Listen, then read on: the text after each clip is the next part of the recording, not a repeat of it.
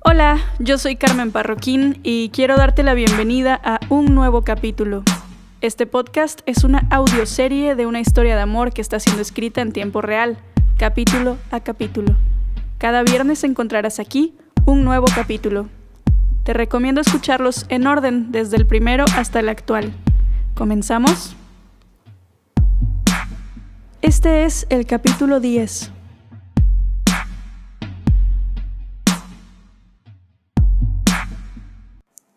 Capítulo 10. En plural. Un compromiso es un compromiso, me dije como excusa para enviarte el mensaje. Se acercaba el evento al que me habías invitado y aunque habían pasado semanas de silencio entre nosotras, quería cumplir con mi palabra. ¿A qué hora y dónde es el llamado? escribí. Como ya no me dijiste nada, había dado por hecho que no venías. Llegó tu respuesta un par de minutos después. Cerré los ojos. Era lo más lógico, es lo que cualquiera habría asumido, y si te seguía el juego, todo se habría terminado. Vislumbré una salida, un camino lejos de lo que habíamos pasado, lo bueno y lo malo.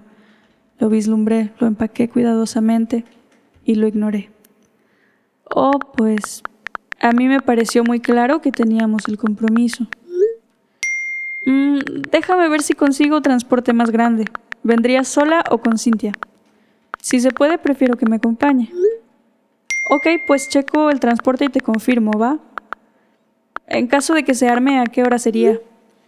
Me recogen en el aeropuerto a las 8 a.m. A esa hora estaré lista. Espero se logre el transporte. Me avisas si puedo ayudar en algo. No me detuve a preguntarme qué habrías pensado de mi reaparición, porque una parte de mí sabía que lo más probable era que pensaras que estaba loca. Buscarte después de haberte insinuado que te alejaras me hacía pensar incluso a mí misma que estaba un poco loca. Pero no lo racionalicé, fue obra de ese magnetismo que nos controlaba. Ese día viví un poco en las nubes, imaginando todos los escenarios posibles. Tenías mi alma suspendida, pendiendo de tu respuesta. En la oficina preparé todo para ausentarme un par de días. A Dalia le conté que se trataba de un viaje de trabajo, y en el momento que lo dije me di cuenta que lo era. A fin de cuentas íbamos a compartir el escenario. Lo que ella no sabía y no me atrevía a decirle era lo ilusionada que estaba con verte de nuevo. En realidad yo tampoco lo entendía. No podía explicarme por qué estaba dispuesta a encontrarme de nuevo frente a frente con el lobo. Si me bastaba con recordar ese momento para quedarme sin aire y sentir el fantasma del dolor en el centro de mi ser, en carne viva. Pero eso ya pasó, me recordé, y puedo respirar perfectamente. Inhalé profundo, apagué la computadora y acomodé mi escritorio. Deseé poder ver el cielo por la ventana, pero del otro lado del cristal solo había edificios, uno tras otro, grises y aburridos. Pensé en tus ojos mirándome fijamente, en tus labios calientes besando los míos, y pensé en el lobo, su mirada salvaje y sus colmillos afilados. Sentí vértigo, pero encontré con la mirada mi guitarra, la tomé entre mis brazos y la música me hizo sentir segura. Me gusta cuando cantas, dijo Dalia desde el marco de la puerta, donde había estado escuchándome por un rato sin que me diera cuenta. Ay, no te había visto ahí, respondí avergonzada. Siempre sentía vergüenza cuando alguien más me escuchaba cantar. Tranquila, te he visto cantar miles de veces, aunque siempre me parece la primera, confesó. Su mirada era tan cálida, tan claramente enamorada, que no pude hacer más que levantarme a abrazarla. Me da gusto que vayas a cantar en un teatro, aunque Mariana no me cae nada bien, agregó sin soltarme. Noté su esfuerzo por sonar tranquila. Estaba muy celosa de ti y quería hacérmelo saber. Si la conocieras te caería muy bien. Sonreí, tratando de darle seguridad cuando ni siquiera yo misma la sentía. Todavía no es seguro que se arme el viaje, pero ya dejé todo preparado por si acaso. La noche llegó antes que tu respuesta. Me obligué a prepararme para la cama, a alistarme para dormir, aunque el insomnio no me dejara hacerlo. Entonces se iluminó la pantalla de mi celular. Cinco frías palabras. Te veo a las ocho. Respondí con una carita feliz y corrí a avisarle a Cintia.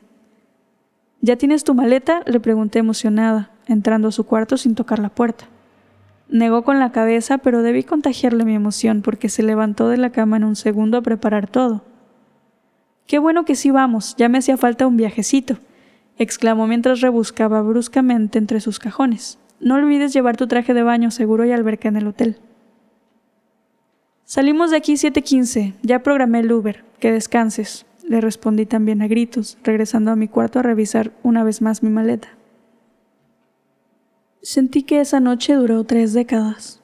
Detrás de mis párpados se arremolinaban visiones de la noche de nuestros besos. Me desencadenaban sonrisas, nervios, y luego ese nudo en el estómago, el sufrimiento, mi canción. Todo se repetía en bucle, cada vez con sensaciones más intensas que la vez anterior. Tenía el pecho sudado y las manos un poco temblorosas cuando apagué la alarma de las 6 a.m. No supe en qué momento me quedé dormida, pero debió ser muy tarde porque me sentía agotada, como si no hubiera dormido nada.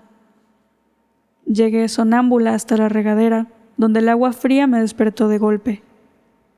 Maldije el calentador inservible mientras me enjabonaba toda prisa para salir de esa fría tortura lo más pronto posible. Se me erizó todo el cuerpo al salir del baño. No supe si porque la mañana estaba fría o por el mensaje que leí. No conseguí un transporte más grande, escribiste. Pero ahí nos hacemos bolas, agregaste después de una pausa dramática que estaba segura, hiciste con toda la intención de jugar con mis sentimientos. Aún no daban las siete y ya me habías hecho reír. Llegué con Cintia al aeropuerto antes de que tu avión aterrizara, según lo que las pantallas informaban. Te esperamos en la puerta que indicaba bostezando y fantaseando con seguir acostadas calientitas en nuestra cama. Cuando te vi cruzar la puerta automática, dejé de respirar. Tu belleza no dejaba de sorprenderme. Aunque repasara tus facciones en mi mente a diario, cada vez que te veía en persona volvía a impresionarme. Te acercaste a darme un abrazo un poco incómodo por la guitarra que colgaba en tu espalda, y volví a sentirme borracha con tu olor. Era como verte por primera vez, otra vez. Te sentí temblar. Estas son las cosas que un día escribiré sobre nuestra historia, pensé. Se acercó Daniel, que se materializó de la nada para ayudarte con tu guitarra y la maleta que arrastrabas. Junto con él venían Jimena y dos amigas más que no conocía. Se presentaron conmigo, Tania y Carolina, y me hicieron sentir muy bienvenida. Los siete tuvimos que amontonarnos en un auto sedán. Cargué sobre mis piernas a Cintia por las cuatro horas que duró el viaje, más las dos horas adicionales en que nos perdimos. Aunque fue físicamente incómodo, agradecí su compañía. A ella nunca se le termina el tema de conversación y hace que la convivencia sea divertida en cualquier ambiente. Llegamos a Orizaba a la hora de la comida y nos habían preparado los alimentos en casa de un conocido donde, de nuevo, parecía haber una fiesta. Me gustaba verte siempre rodeada de gente, sonriente, aunque también deseaba tenerte para mí solita. La manera en que me mirabas me hacía creer que el lobo nunca había existido, que habíamos nacido para estar juntas, que eras mi destino. Pero una parte de mí más racional se mantuvo siempre alerta. Cuidar mi corazón era prioridad. Después de comer delicioso nos fuimos al teatro. Traíamos el tiempo justo para preparar todo en el escenario y después ir al hotel a arreglarnos. Durante la prueba de audio noté que se me enchinó la piel al escucharte cantar. Me perdí en la visión de tu porte sobre ese escenario. El teatro era muy hermoso, elegante. Sentí que combinaba muy bien contigo con tu pelo rojizo que caía suave sobre tus hombros como un telón. Me encantaría verla sobre cada escenario de este planeta, pensé en lo que duró un suspiro. Se acercó Tania y me sacó del trance. Ania, Ania, buscó mi mirada que seguía perdida en tus pecas. Tenemos que irnos, ¿estás lista? Sí, sí, listísima. ¿Has visto a Cintia? Ya nos esperan el auto, solo faltamos Mariana, tú y yo. De camino al hotel, Tania y Carolina me platicaron cómo te conocieron y cómo, gracias a tu música, habían encontrado amistades invaluables. Hablaban con mucha emoción y yo me sentía afortunada de estar rodeada de tan buena vibra. Te toca la suite de arriba. Son dos habitaciones en la misma suite, te dijo Tania mientras te entregaba un llavero grande de madera con el nombre del hotel grabado en bajo relieve. Caben perfecto Daniel, Cintia, Anya y tú. Nos dirigimos los cuatro rápidamente hacia la suite y después de inspeccionar las habitaciones, señalaste. En esta Cintia y Anya y en esta otra Daniel y yo. Las señales comenzaron a parecerme confusas. Basándome en lo que tus miradas me decían, podría haber jurado que querías repetir una noche de besos o de platicar a solas, pero tus acciones me decían lo contrario. Quizá estabas tomándote muy en serio que estábamos juntas en ese viaje exclusivamente por el compromiso profesional. Quizá de nuevo me había hecho falsas ilusiones de que sentías lo mismo que yo. Quizá de ahora en adelante tendría que dejar de pensar en nosotras en plural. A fin de cuentas, ese plural solo existía en mis sueños. Y en el escenario. Esa noche cantamos una canción juntas y nos volvimos un plural. Los aplausos confirmaron la química que sentí y solo me quedaba esperar que hubiera sentido lo mismo, aunque me prometí no volver a darlo por hecho. Salí del evento con la convicción de que, de alguna manera, todo estaría bien. Quería tenerte cerca y podía soportar que solo me quisieras como amiga. Claro que, en ese momento, Todavía no sabía todo lo que pasaría entre nosotras más tarde esa misma noche. Gracias por prestarme tus oídos. Gracias por escuchar esta historia.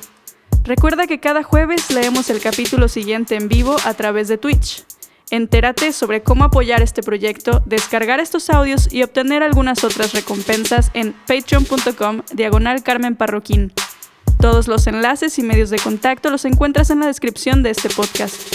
Nos escuchamos el próximo viernes en un nuevo capítulo.